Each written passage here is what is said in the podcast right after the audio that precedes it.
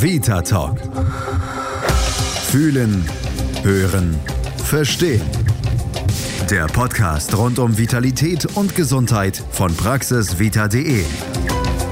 Mit Antje Radünz.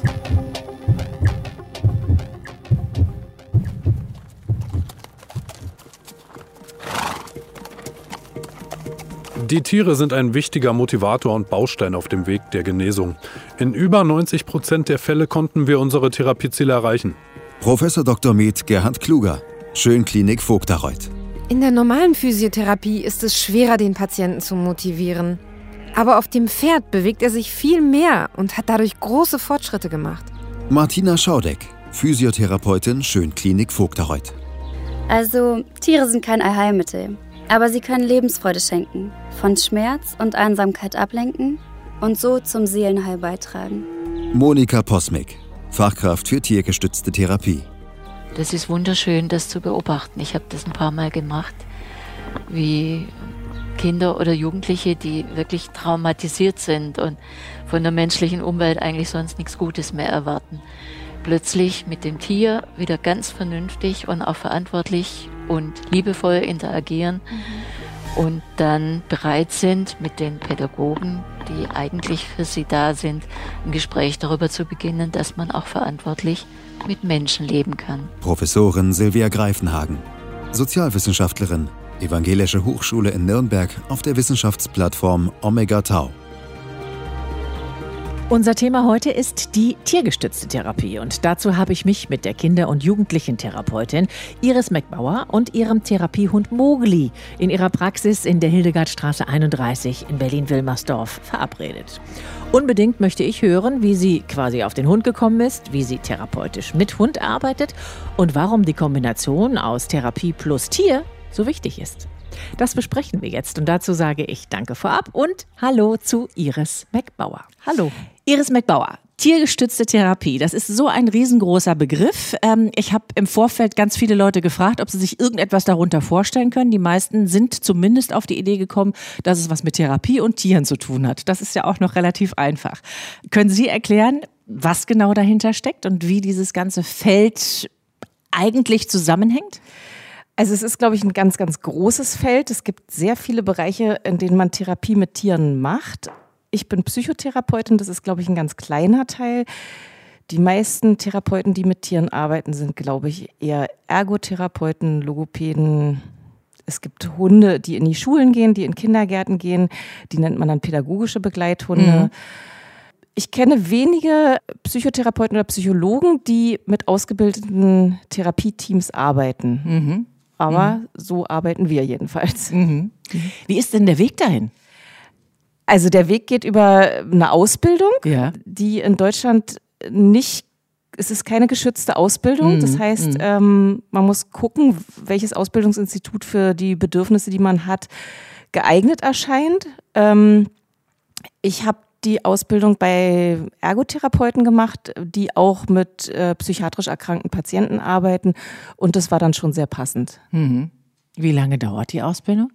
Rund ein Jahr hat es gedauert. Das sind mehrere äh, intensive Schulungswochenenden ja. mit sehr viel Arbeit zwischendurch. Vor allen Dingen die Ausbildung des Hundes, also die ganz normale Ausbildung, wo der Hund Grundgehorsam lernt, Tricks lernt ähm, und man die Bindung zum Hund aufbaut. Das dauert Zeit. Mhm. Was ist dann zuerst? Man hat erst ein Tier und geht dann in die Ausbildung oder macht erst die Ausbildung und hat nee, ein nee, Tier? das Tier ist, man wird zum Team ausgebildet. Beide ja. werden gleichzeitig ausgebildet. Aha. Also es ist eine Therapie-Team-Ausbildung. Mhm.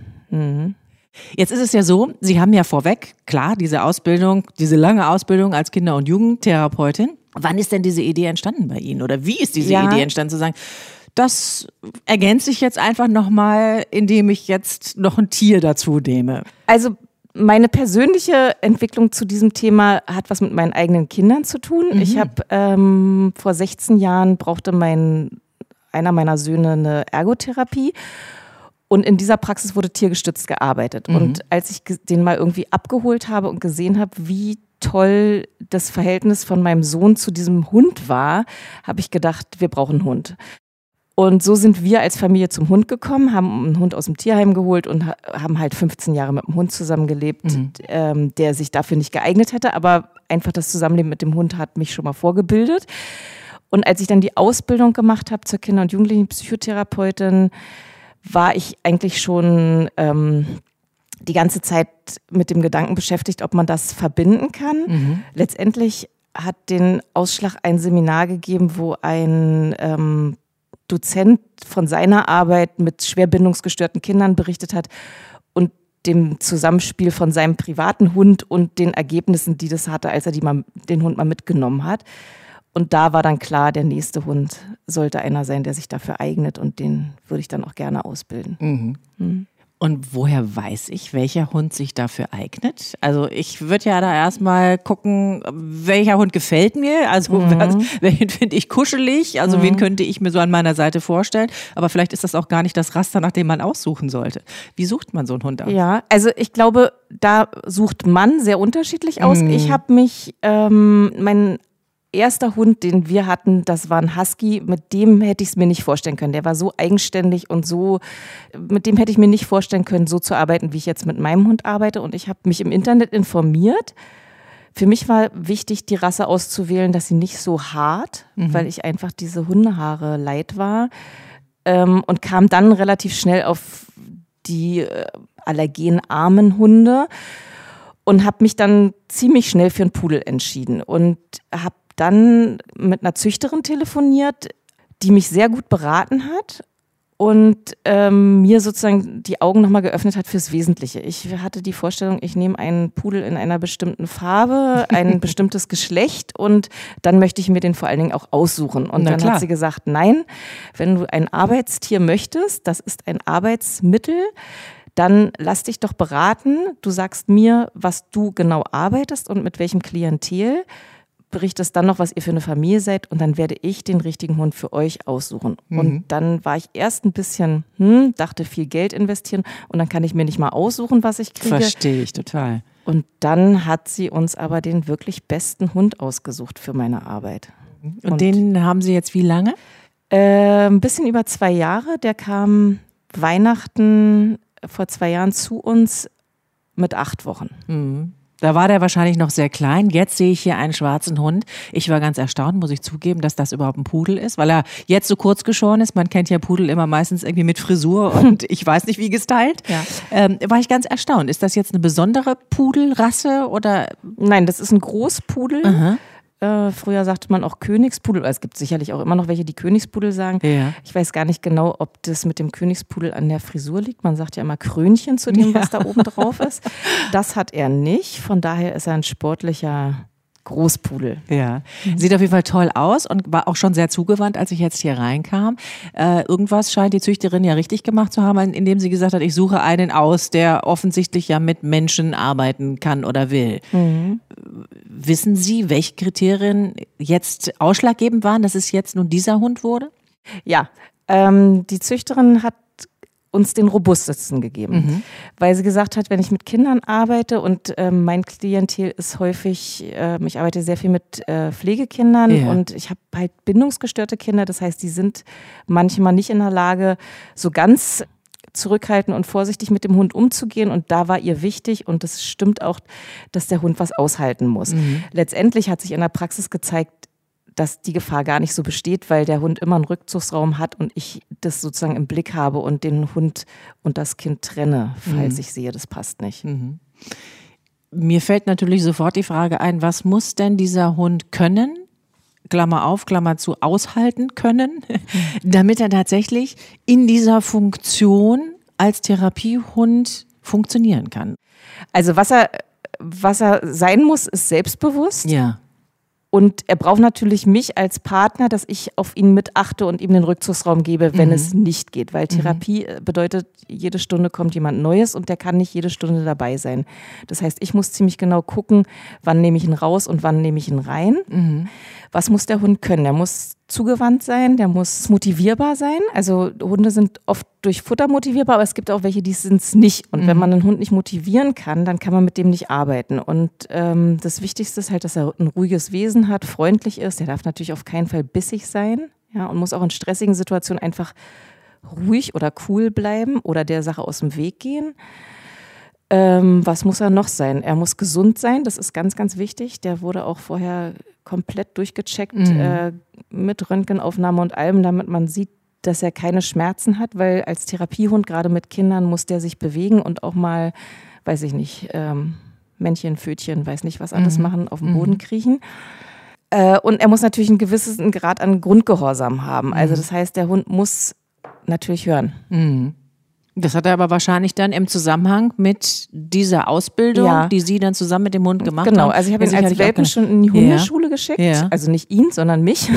Wir beide sind zusammen in die Hundeschule gegangen, haben ganz viel gelernt, was die normalen Dinge wie Sitzplatz, komm zurück und ähm, bleib bei mir oder was auch immer. Mhm, mh. Und im Rahmen der Ausbildung wurde das auch äh, immer wieder mit trainiert und abgefragt und Tipps gegeben mhm. und darüber hinaus dann aber auch noch all die anderen Dinge, wie zum Beispiel, wie verhält sich der Hund eigentlich, wenn ein Rollstuhlfahrer kommt. Mhm. War es denn von Anfang an klar, dass es ein Hund werden sollte?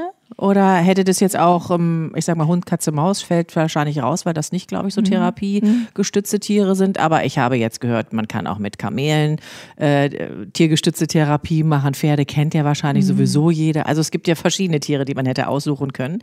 Mhm. War es von Anfang an klar, dass es der Hund wird? Ja, da ich hier mitten in Berlin wohne ja. und arbeite, war es klar, dass es ein Hund wird, weil ich eine Katzenhaarallergie habe. Mhm. Es gibt äh, Kollegen, äh, die arbeiten mit Siamkatzen, die mhm. sich wohl auch gut eignen.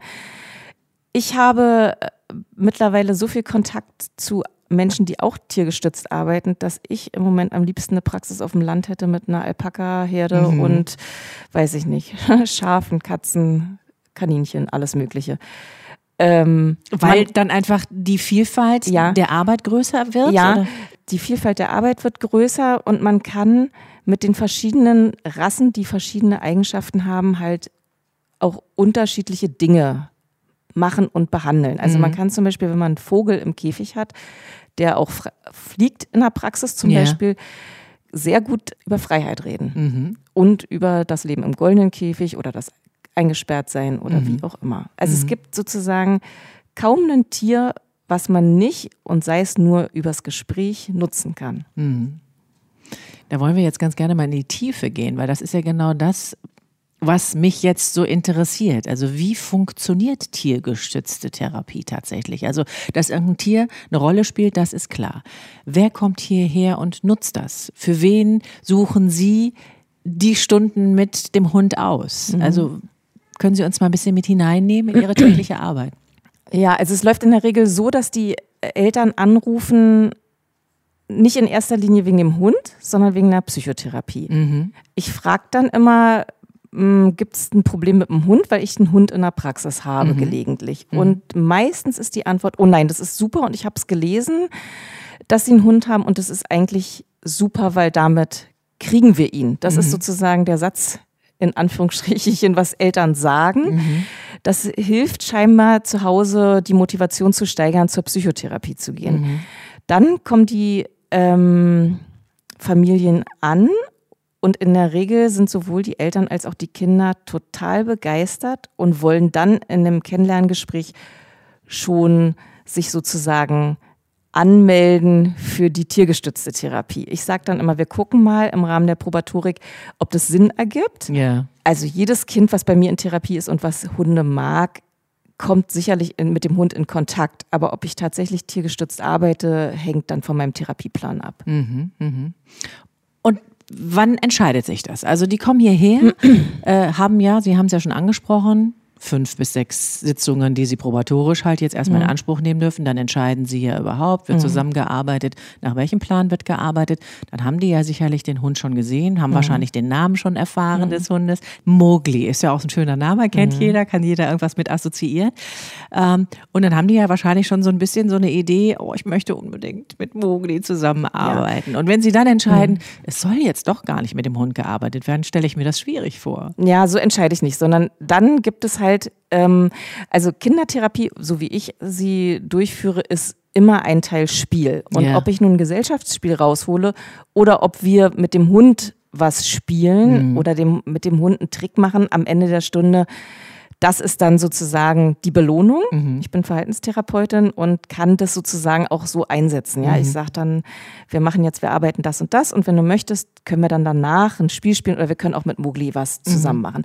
Das heißt, kein Kind hat das Gefühl, dass es nicht in den Genuss kommt. Es mhm. gibt aber Kinder, wo es tatsächlich vom ähm, therapeutischen Bedarf wirklich Sinn macht. Und es ist zum Beispiel arbeite ich sehr gerne mit Kindern, die eine Aufmerksamkeitsstörung haben mit dem Hund, weil die Kinder durch die, den hohen Belohnungseffekt, den so ein Hund hat, bereit sind, ganz viel zu geben. Und das heißt, wenn ein Kind einen Trick durchführen soll oder dem Hund sogar einen neuen Trick beibringt, yeah dann ist erforderlich, dass es eine Handlungsplanung durchführt oder sich überlegt. Also das heißt, wir müssen erstmal planen. Wir müssen gucken, dass das Kind die Regeln einhält. Wie gehe ich mit dem Hund um? Das müssen die Kinder bei mir sowieso. Ne? Die dürfen nicht einfach ran. Ähm, ich habe zwei Praxen und in der anderen Praxis habe ich für den Hund so ein Tippi-Zelt. Mhm. Und da ist ganz klar, in dieses Tippi-Zelt geht nur der Hund kein Kind. Und solche Regeln müssen die Kinder, denen es schwerfällt, Regeln einzuhalten, einhalten. Und man staunt, wie bereit sie sind, für ein Tier diese Regeln alle, und zwar absolut zu 100 Prozent einzuhalten. Da sind kaum Ermahnungen notwendig und es gelingt den Kindern, das alles durchzuführen. Es wird dann schwierig, sozusagen in der korrekten Körpersprache zu agieren. Also Hunde oder eigentlich fast alle Tiere reagieren ja auf die Körpersprache des Menschen. Mhm. Und so ein Kind mit einem ADHS tut sich schwer daran zu erinnern, dass der Finger ganz gerade hoch gezeigt werden yeah. muss. Und das lernt aber dabei was, ne? Dann, dann äh, schreit das Kind immer wieder, sitz, sitz, sitz, sitz, sitz, sitz, sitz. Und wenn ich dann sage, du einmal reicht, der ist ja nicht taub, aber zeig mal deinen Finger nochmal gerade. Und wenn sie es dann schaffen, sind sie so unendlich stolz. Und ja, das, das, ist die, das ist das Entscheidende an der Arbeit. Mhm. Ne? Also die Kinder sind, die gehen nach Hause und freuen sich auf die nächste Woche. Mhm. Und das Ziel ist ja dann sicherlich, dass die das, was sie hier lernen, in die Realität mit rübernehmen. Das heißt also mit in die Schule, Kita oder in die Familie, wo es da mhm. eben gerade schwierig und auffällig wird. Wie effektiv ist dann diese Arbeit mit dem Hund, beziehungsweise wie schnell oder vielleicht wie viel schneller erreichen die Kinder oder die Jugendlichen tatsächlich ihr Ziel durch die Arbeit mit Mogli? Ja, das kann ich nicht sagen. Also da äh, würde ich mich, glaube ich, zu weit aus dem Fenster lehnen. Mhm. Also das, was das Positive daran ist, ist, dass die Kinder motiviert sind, in die Therapie zu gehen. Das heißt, ja, in einer anderen Stunde, wo es nicht um den Hund geht, sind sie trotzdem motiviert, mit mir zu arbeiten, weil mhm. sie mich positiv erlebt haben mit mhm. dem Hund. Was glaube ich, noch, noch ein großer Faktor ist, die, die Kinder sehen, wie ich mit dem Hund umgehe. Mhm. Die lernen dadurch Sozialverhalten, dass man Dinge nicht durch Schreien durchsetzt, dass man Dinge nicht mit Schlagen durchsetzt, sondern dass es ein Miteinander ist. Das ist oft etwas, was Kinder wenn sie impulsiv sind, einfach noch nicht so gut können. Und mhm. ich erkläre ihnen das dann schon im Zusammenhang mit dem Hund, mhm. was und das lässt sich fast alles auf soziale Interaktionsgeschichten in der Schule, zu Hause und so weiter übertragen.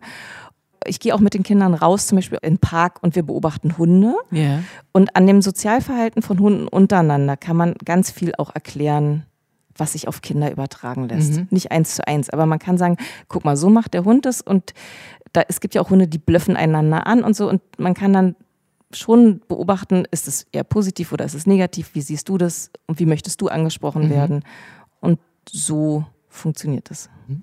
Sie haben vorhin gesagt, nach diesen oder während dieser probatorischen Sitzung entscheiden Sie ja überhaupt, wie der Behandlungsplan ist. Wonach entscheiden Sie dann, ich nehme den Hund dazu oder nicht? Oder ich mache eine in Anführungsstrichen normale kognitive Verhaltenstherapie ohne den Hund? Naja, also ich sehe dann schon, wie die Kinder darauf reagiert haben, mhm. dass ich mir vorstellen kann, ob das Sinn macht, yeah. mit denen zu arbeiten. Yeah. Und es ist ja so, dass, also wenn ich eine Psychotherapie durchführe, ist der Hund ein ganz kleiner Anteil. Ja, mhm. es ist ja keine Leistung, die von Krankenkassen übernommen wird. Also ich habe auch gar keine Kassenzulassung. Das heißt, ich arbeite sowieso hauptsächlich mit Privatpatienten mhm und einen noch größeren Anteil fürs Jugendamt. Und in diesen Therapien ist das ein kleiner Teil von ganz vielen anderen Therapiemethoden, die ich anwende. Und ähm, ich entscheide das tatsächlich nach dem, was ich denke, was es an Effekt bringen könnte. Also mhm. zum Beispiel bei Kindern, die eine Depression haben. Ja.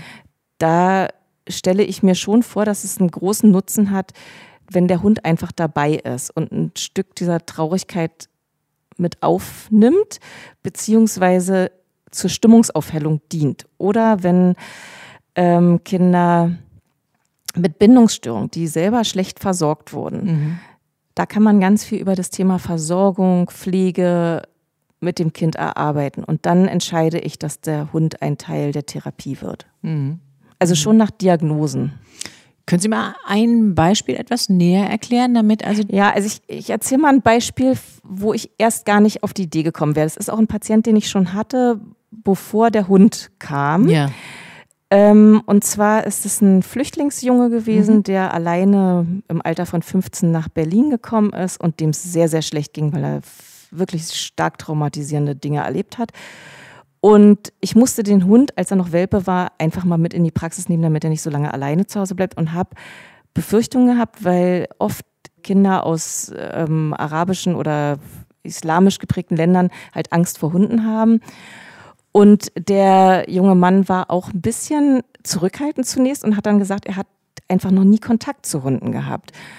Und äh, hat dann aber äh, sofort es war lieber auf den ersten Blick. Und dann habe ich gedacht, okay, dann ist es doch super, weil dem ging es so viel besser im Beisein des Hundes, dass ich gedacht habe, dann nehme ich den Hund jetzt immer mit, wenn der Junge kommt. Mhm. Und wir konnten dann ganz intensiv arbeiten, weil der, wenn der Hund neben ihm saß, konnte der Junge weinen, dann konnte der mhm. loslassen und hatte einfach Halt. Ja, da war da noch mhm. praktisch etwas, der hat seine ganze Familie verloren und der war mhm. so ähm, dankbar über dieses kleine Fellknäuel, was ihm da zur Seite stand. Und wir hatten, also der war, hatte eine, äh, eine Depression, also als Folge von einer ähm, posttraumatischen Belastungsstörung. Und wir sind rausgegangen und auf einen Hundeplatz, also es gibt hier so einen kleinen Hundeauslaufsplatz. Und dann hat der Junge gesehen, wie die Hunde miteinander spielen. Ja. Und anhand dessen konnte ich ihm zeigen, wie wichtig das ist, geh raus, triff Freunde, mhm. hab Spaß. Dieser Junge hatte noch als ähm, weitere Problematik, dass der nicht gegessen hat. Der hat einfach ähm, gesagt, er, ähm, er darf nicht essen, weil seine Restfamilie in Afghanistan hat kein Geld für Essen und hat mitgehungert. Und ich habe gesagt, du, du, musst essen, weil du sonst einfach auch gar nicht den Spaß empfinden kannst. Also mhm. es ist wie so ein Teufelskreis. Und dann haben wir angefangen, den Hund zusammen zu füttern. Und dann mhm. hat er ganz schön gestaunt, wie viel der Hund isst und wie wenig mhm. er letztendlich isst. Und er hat auch nicht getrunken. Und alleine, dass immer ein Futternapf oder so ein Trinknapf da ist, hat geholfen, dass wir ins Gespräch kamen über das Thema, wo ich sonst vielleicht nicht gewusst hätte, wie wir, also es war einfach, es ist einfacher, mhm. dann ins Gespräch zu kommen und hat bei ihm auch tatsächlich zum Nachdenken beigetragen. Und das sind das waren schöne und gute Erlebnisse. Ja, hört sich ganz ja. schön mhm. an. Also es ist wirklich erstaunlich, was ja. da gelöst wird auf ja. diese Art. Genau, und ich, ähm, und man kann dann auch mit Geschichten über Hunden oder über Tiere auch einfach mit, also die Arbeit mit Metaphern ist eh etwas, was gut funktioniert. Yeah. Und dem habe ich zum Beispiel die Geschichte, die das Schicksal, die Schicksalsgeschichte meines Tierheimhundes, den ich früher hatte, erzählt. Mhm. Und das war erstaunlich, wie viel Ähnlichkeiten die Geschichte des Hundes mit seiner Geschichte hatte. Und das hat ihm tief berührt, ja, weil der hat auch nicht gegessen und wie es dann so Stück für Stück dazu kam, dass der dann doch gegessen hat und Vertrauen gefasst hat und mitgekommen ist. Und ähm, das war eine schöne Arbeit. Hm, das kann ich mir vorstellen. Mhm. Also, wenn man es jetzt irgendwie auf den Punkt bringen will. Ist das so ein Stellvertreter der Hund für vieles dann in der Therapie oder wie würde man das umschreiben? Oder ein Löser für Ja, sowohl als auch. Also ich glaube, ja? der Hund kann ganz viel sein. Ja.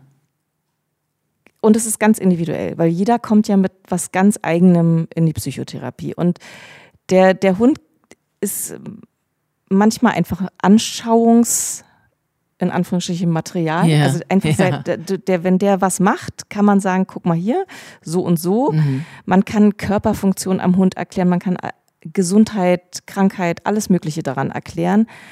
Und ähm, ja, Stellvertreter kann er auch sein. Er ist ein Oxytocin-Lieferant. Mhm. Er ist, äh, also so ein Hund ist schon sehr, sehr wertvoll. Mhm. Und gehen dann die meisten kleinen Patienten hier raus und mit der Bitte an die Eltern, sie mögen jetzt nun auch alle einen Hund bekommen zu Hause? Ist das, könnte ich mir so Nee, vorstellen? Man, also ja, es ist, mir ist ein paar Mal andersrum passiert, dass die Kinder unbedingt einen Hund haben wollten und aus, aus verschiedenen erklärbaren Gründen es zu Hause keinen Hund geben kann. Ja. Und die dann sagen, das ist doch super, dann habe ich hier einmal in der Woche einen Hund und sich dieses Bedürfnis nach dem Hund auch ein bisschen runterreguliert. Vor allem, weil ich mit den Kindern ja auch darüber sprechen kann, wie viel Arbeit so ein Hund macht. Und dass das eben nicht nur so ist, dass der zu Hause ist und Spaß macht, sondern dass man viele Stunden am Tag spazieren gehen muss, Kot aufsammeln muss, die Leine festhalten muss. Und schon manchen Kindern reicht ein Spaziergang, um nicht mehr ganz so scharf drauf zu sein. Kann ich mir vorstellen. Das ist dann doch auch anstrengend, ne? muss man dann in die Tat umsetzen. Eignet sich jeder Hund für jeden Patienten, Klienten? Glaube nein, weil es gibt einfach, ich, also ich arbeite manchmal mit fünfjährigen kleinen Mädchen zusammen. Ja. Die gehen dem Hund, die haben dann Augenhöhe, sagen wir mal so. Und wenn das dann Kinder sind, die so ein bisschen Angst haben, dann ist der Hund fast ein bisschen zu groß. Ja, für große, größere und Jugendliche und auch angstfreie Kinder ist es schon toll. Aber manchmal wünschte ich mir, ich hätte zwei, einen kleinen und einen großen. Es gibt ja ganz viele Kinder, die auch in der Schule auffällig sind, ja, oder sich zumindest so benehmen oder vielleicht auch schon im Kindergarten.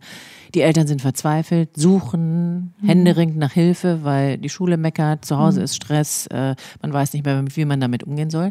Also es gibt ja durchaus schwerere Fälle. Ist das auch alles mit tiergestützter Therapie aufzufangen?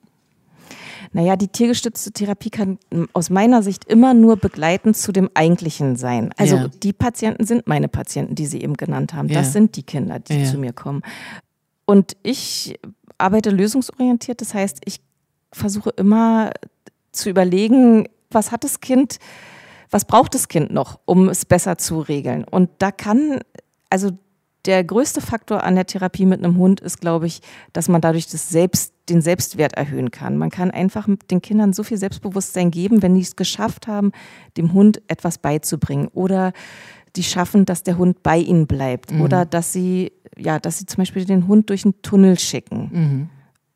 Und wenn sie das können, dann können die vielleicht auch das nächste Mal in der Schule schaffen, nicht frech zum Lehrer zu sein. Ich arbeite manchmal mit den Kindern auch, indem ich Gelerntes verankere, was sie mit dem Hund gelernt haben, verankern, was sie dann in der Schule sozusagen in irgendeiner Form mit irgendeinem Symbol oder so sich wieder dran erinnern. Also ich habe einmal einem Kind, die immer so aufgeregt war vor Arbeiten, da haben wir das Wort Ver, ähm, Entspannung verankert, weil sie sich immer von der Arbeit nicht entspannen konnte. Und zur Verstärkung haben wir ein Stück Fell abgeschnitten, also ein paar Haare abgeschnitten, die in eine äh, kleine Karte laminiert, Ja. die sie immer in ihrer Federtasche hatte. Und das heißt, sie hat sich dann diese Karte mit den Haaren, was nicht besonders hübsch aussah, aber für sie selber eine Erinnerung war, rausgepackt und konnte dann runterfahren und ihre Arbeit schreiben. Ne? Das heißt, äh, das ist dann quasi der Anker gewesen, ja, mit dem Mhm, sie genau. dann darauf zurückgreifen konnte und in Erinnerung rufen konnte, welche entspannende Situation Genau. sie jetzt eigentlich Genau. gerade erlebt. Toll. Haben Sie auch schon mal erlebt, dass Kinder gar nicht reagiert haben auf den Hund oder ob Ja. dass, es, dass es gar Mhm. keine Connection gab zwischen Hund und ähm, Ja. Kind? Hm, habe ich. Äh, also ich habe zwei Kinder, wo das so ist. Der eine sagt immer, du sollst den Hund in die Küche bringen. Mhm. Und das andere Kind ist ein autistisches Kind, was wenig.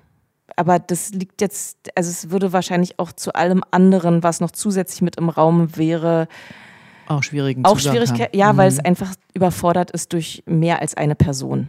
Hm. Und dann. Sie haben vorhin zwischendurch gedacht, am liebsten würden Sie jetzt aufs Land gehen mit einer Mhm. großen Praxis, wo Sie ganz viele verschiedene Tiere anbieten. Was ist das, was andere Tiere können, was der Hund nicht leisten kann? Oder was würde die Arbeit mit anderen Tieren jetzt noch ergänzen können? Also, der Hund kann schon ganz, ganz viel. Ich, äh, ich bin selber, äh, werde immer mehr zum Tierfreund, merke ich durch diese positiven Erfahrungen. Ich, es ist so, dass ich glaube, dass der Hund eigentlich schon fast alles abdeckt. Aber natürlich ist es sehr attraktiv, noch mit anderen und größeren Tieren oder auch mit Tieren, die draußen leben, zu arbeiten.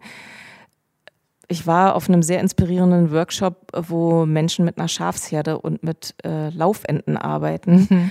Es war einfach etwas, was ich mir vorher nicht vorstellen konnte, was mich dann aber sehr überzeugt hat und interessiert hat. Also Mhm. so und das ähm, Können Sie uns mitnehmen? Was war das Überzeugende? Ich meine, so also bei das, Enten. ähm, ja, also das Überzeugen, ja, das bei den Enten war es ein ganz nettes Beispiel, ein kleines Kind mit einer Wahnsinn, also ein schwer traumatisiertes Kind, äh, sehr klein noch, also Kinder, die halt ähm, als Babys schon misshandelt und äh, und unterversorgt sind, halt kam auf diesen Bauernhof und ähm, hat so nach ein paar Stunden einfach geschafft, 100 Enten hinter sich her laufen zu lassen. Also es, ich meine, die Enten laufen einfach hinter dem Menschen hinterher, aber die, für das Kind hatte das so eine so große Bedeutung, sich umzudrehen und zu sehen, dass 100 Enten hinter ihr in so einem Dreieck auf sie zulaufen. Das war schon sehr beeindruckend. Oder von, ja, von dieser Schafsherde, wo der Bock sozusagen die schlimmsten Fälle übernimmt. Die standen immer hinterm Gatter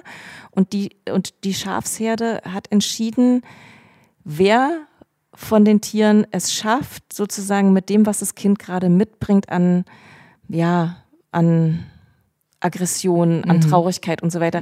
Und da hatte scheinbar in dieser Herde jeder, jedes Tier eine, eine bestimmte Rolle. Und der Bock hat das sozusagen, also ich glaube, der Bock und das Leitschaf, die haben das irgendwie geregelt. Und das war sehr beeindruckend zu sehen. Also gibt es da auch Systeme wie bei uns auch Ganz offenbar. interessant, ganz ja.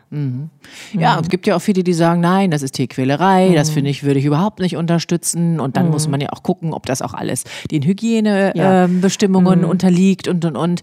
Äh, ist ja eine ganze Menge, was sie da beachten müssen. Gibt es Mhm. da Vorgaben von irgendwoher, die sie einhalten müssen? Ja, also wenn man jetzt zum Beispiel in Kliniken arbeitet oder so, die haben schon ihre Vorgaben, wobei man festgestellt hat, dass so ein Hund tatsächlich gar nicht so viel Dreck mit reinbringt. Ne? Also ich gehe zum Beispiel mit Muckli auch ins Altersheim. Ich wollte mal ausprobieren, wie das sich auch mit einer anderen Altersgruppe macht. Spannend. Und äh, das ist überhaupt kein Problem, ja. Man Ja. legt sozusagen ein Handtuch drunter, wenn man Ja. den Hund dann auch mal ins Bett lässt. Nun ist Mowgli so groß und schwer, dass er sich bei den alten Menschen nicht so gut im Bett macht. Aber Ja. theoretisch ist es möglich, ohne dass die Hygiene da ähm, großartig angekratzt wird. Ja, Ja. das ist, ähm, man muss natürlich immer irgendwie auch in der Praxis immer Tücher, äh, die Möglichkeit zum Händewaschen haben Ja. und ähm, Feuchttücher, Desinfektionsmittel für die, die jetzt wirklich das Gefühl haben, sie müssten sich da reinigen. Aber man muss halt aufpassen, dass der Hund keinem übers Gesicht leckt. Mhm. Ja, und die Hände kann man waschen. Und die Tierschützer, die dann sagen, das ist Tierquälerei, wie begegnen Sie denen? Also ich habe keinen Kontakt zu Tierschützern gehabt, die mir das vorwerfen. Ich würde eher sagen, dass die Art der Hundehaltung, die ich praktiziere, fairer ist als mancher Hund, der stundenlang alleine gelassen wird. Ne? Der Hund darf mit.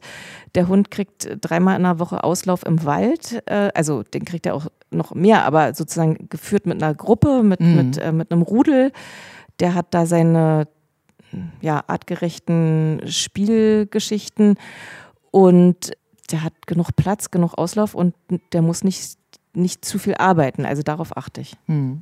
Sie haben ja ganz eingangs gesagt, dass Sie ja so über Ihre eigene Familie und Ihre eigenen Mhm. Kinder auf die Idee gekommen sind, sich näher damit ähm, auseinanderzusetzen. Jetzt haben Sie ja viel erfolgreiche Beispiele genannt, aber gehen wir mal zurück zu Ihrer eigenen Person, in Ihrer eigenen Familie. Hat das denn den Effekt gebracht, den Sie sich erhofft haben oder gewünscht haben? Damals mit Ja. den ersten, ja, ja, Ja. auf jeden Fall. Also die, ähm, also spaßeshalber habe ich immer gesagt, das ist unser Therapiehund. Also ohne die Bezeichnung äh, so zu nehmen, wie sie jetzt Ja. tatsächlich ist, weil Ja. ein Hund, und das werden mir alle Hundebesitzer bestätigen, also ein Hund ist einfach wirklich ein sehr, sehr guter Freund, äh, auch in schweren Stunden. Ne? ja. dieses Streicheln von Tieren hat halt eine chemische, biochemische Wirkung beim Menschen und äh, das, das ist wohltuend und, und gut und so ein Hund bewertet nicht. Das heißt, egal wie blöd dein Arbeitstag gelaufen ist, egal wie doof du selber warst, der Hund nimmt dich so, wie du bist. Ne? Und das ist auch bei Kindern so. Die, die können dem Hund alles erzählen, ohne dass der eine Antwort darauf gibt. Und das ist das, was Kinder manchmal einfach brauchen, dass einer zuhört. Und die fehlende Antwort ist dann nicht ein Problem oder ist dann einfach Naja, das schon gelöst, dadurch, ja, dass man es naja, ob einfach es weg gelöst ist, weiß ich nicht, aber es ist manchmal, also ne, viele Erwachsene sind sofort mit einer Antwort parat oder Mhm. mit einer Lösung, die vielleicht fürs Kind gar nicht die Lösung ist. Die Lösung muss eigentlich der Mensch ja immer selber finden. Na klar. Und Kinder machen aber die Erfahrung, das machst du falsch, das machst du falsch, probier's doch so, mach's doch hier, mach's doch da. So. Und der Hund ist einfach da. Ja, und manchmal geht gut. der Hund. Ja, und manchmal geht der Hund auch einfach. Und dann kann man auch darüber nachdenken. Entweder will der Hund seine Ruhe haben. Also man kann auch gut über Bedürfnisse sprechen. Ne? Geht der Hund jetzt, weil du zu wild warst, oder braucht er einfach seine Ruhe, weil er sowieso seine Ruhe braucht? Mhm. Mhm. Beziehen Sie die Familie mit ein, wenn Sie Kinder hier in der Praxis haben, auch in die Geschehnisse, die mit dem Hund passieren. Na, die, und mm, die Kinder wollen ganz oft ihren Eltern zeigen, guck mal, ich habe einen Trick und guck ja. mal, ich muss dir das mal zeigen. Also ja. am, wenn die Kinder abgeholt werden, ist ganz häufig so, dass sie den Eltern nochmal was zeigen mhm. und auch ein positives Feedback dann von den Eltern kriegen. Mhm. Meine äh, interessanteste Erfahrung ist, dass der Hund auch bei Elterngesprächen total hilfreich ist. Weil den Inwiefern? Auch, na, weil sofort die Anspannung und die Angst, also oder die, ja, die Anspannung wahrscheinlich, runtergeht und oft liegt der Hund einfach bei dem Eltern und lässt sich kraulen und dann lässt es sich viel leichter reden über Probleme. Mhm. Mhm. Spüren das die Kinder auch dann in dem Moment? Ähm, ja, also es ist, es ist, unterschiedlich. Manchmal achten sie nicht drauf, manche achten schon drauf. Und was ich, worauf ich immer achte und was ich interessant finde und auch noch keine wirkliche Antwort habe, aber warum sucht sich der Hund jetzt wen aus, wo mhm. er gerade sitzt? Mhm. Ne? Mhm. Wenn wir nochmal rückblickend schauen, Sie haben ja ohne Hund angefangen zu arbeiten mhm. als Kinder- und Jugendtherapeutin, arbeiten jetzt mit Hund. Ähm, wenn Sie jetzt nach vorne schauen, was würden Sie sagen? Also immer nur noch mit Tier oder doch lieber wieder ohne oder noch mehrere Tiere dazu? Was ist so das, was Sie sich wünschen würden, wenn Sie nach vorne schauen? Also ich wünsche mir jetzt erstmal, dass dieser Hund, der ist ja noch jung, dass der noch ein paar Jahre bleibt. Man, ja. kann, man kann die mit so einem Hund nicht ewig arbeiten. Irgendwann werden sie in Rente geschickt und mhm. dürfen nicht mehr an der Arbeit teilnehmen. Oder vielleicht hat man sie dann trotzdem mit und sie liegen aber äh, sozusagen außerhalb des Raumes. Ähm, ja, wie gesagt, also würde mir jetzt einer eine Landarztpraxis ähm, spendieren, würde ich die nehmen. Ansonsten würde ich sagen, so wie es ist, ist es gut. Ja, also ich würde, klar, wenn es jetzt irgendwie, wenn der Hund nicht wäre, würde ich auch ohne arbeiten. Mhm. Aber ich glaube, dann hätte ich die Sehnsucht, wieder mit Tier zu arbeiten. Das macht Spaß. Mhm. Das hört man auch durch ja. und durch. Äh, man sieht es ihn an, man mhm. sieht es auch Mogli an. Wenn ich als Eltern jetzt auf der Suche bin und auf sie stoße, wie, wie entscheide ich denn jetzt? Ist das jetzt was für mich oder welche Botschaft würden Sie jetzt noch mit rausgeben? Im Prinzip kann man ja alle seine Fragen klären. Ne? Mhm. Also wenn man sich nicht sicher ist. Es ist ja auch denkbar, eine Therapie mit einem Hund zu machen bei Kindern, die Angst vor Hunden haben. Mhm, genau. bei, bei Ängsten vor Tieren haben meistens die Mütter mit die Angst. Mhm. Und äh, um nicht zu sagen, die Ängste sind häufig auch abgeguckte Ängste. So, ne? ja. Mhm. Hatte ich bis jetzt noch nicht, aber das müsste man halt genau klären. Mhm. Und ähm, ich würde bei einer Angst vor Hunden natürlich nicht direkt mit dem Hundekontakt anfangen, sondern erstmal ganz viel über das Thema ne, mit Hunden. So arbeite ich übrigens, das habe ich noch gar nicht gesagt. Ich habe ganz viel Material, wo es um das Thema Hund geht. Mhm. Also von angefangen von einer Handpuppe, die genauso aussieht wie Mogli, mit der man sozusagen die erste Stunde auch gestalten kann. Ähm, ich habe ein Memory-Spiel mit Fotos von Mogli über diverse Dinge, die man so über den Hund tun kann. Mhm. Und den dann heranführende mhm. Dinge sind. Ne? Mhm. Dann danke ich Ihnen ganz herzlich. Der Name, der ist natürlich ganz wichtig. Ja, Insofern Mac Iris Bauer. Mac minus Bauer. Ja, das muss man auch im Internet. M-E-C-K und nicht wie McDonalds. Ja, das stimmt. Ganz, ganz wichtig. Nicht, dass man das dann halt falsch sucht. Ich bin ganz, ganz, ganz beseelt. Also es war ein ganz schönes Gespräch mit Ihnen. Ich habe eine Menge gelernt und äh, wünsche Ihnen ganz, ganz viel Erfolg und wer weiß, vielleicht sehen wir uns ein anderes Mal auf Ihrer Alpaka-Farm im oh, Brandenburgischen ja. wieder. ja, das wär's. Ja, vielen Dank. Halten Sie mich auf dem Laufenden. Herzlichen Dank und alles Gute für Sie. Vielen Dank. Ebenso. Ich fühle mich pudelwohl. Mit dem Königspudel Mogli und Iris McBauer wird dieser Ausdruck richtig lebendig. Kommt übrigens von Pudeln, was im Wasserplanschen bedeutet und der wasserverrückte Pudel so seinen Namen bekam. Ich bin Antje Radüns, ab heute Pudelfan könnte ich schon fast sagen, wenn er denn so knuffig kurz geschoren ist wie Mogli. Ich danke fürs Zuhören. Sternchen, wir freuen uns immer wieder. Vita Talk. Fühlen, hören, verstehen. Der Podcast rund um Vitalität und Gesundheit von praxisvita.de. Ihr habt Fragen oder kennt vielleicht einen interessanten Krankheitsfall? Dann mailt uns an podcast.praxisvita.de. Schatz, ich bin neu verliebt. Was? Da drüben. Das ist er. Aber das ist ein Auto. Ja, eben. Mit ihm habe ich alles richtig gemacht. Wunschauto einfach kaufen, verkaufen oder leasen. Bei Autoscout24. Alles richtig gemacht.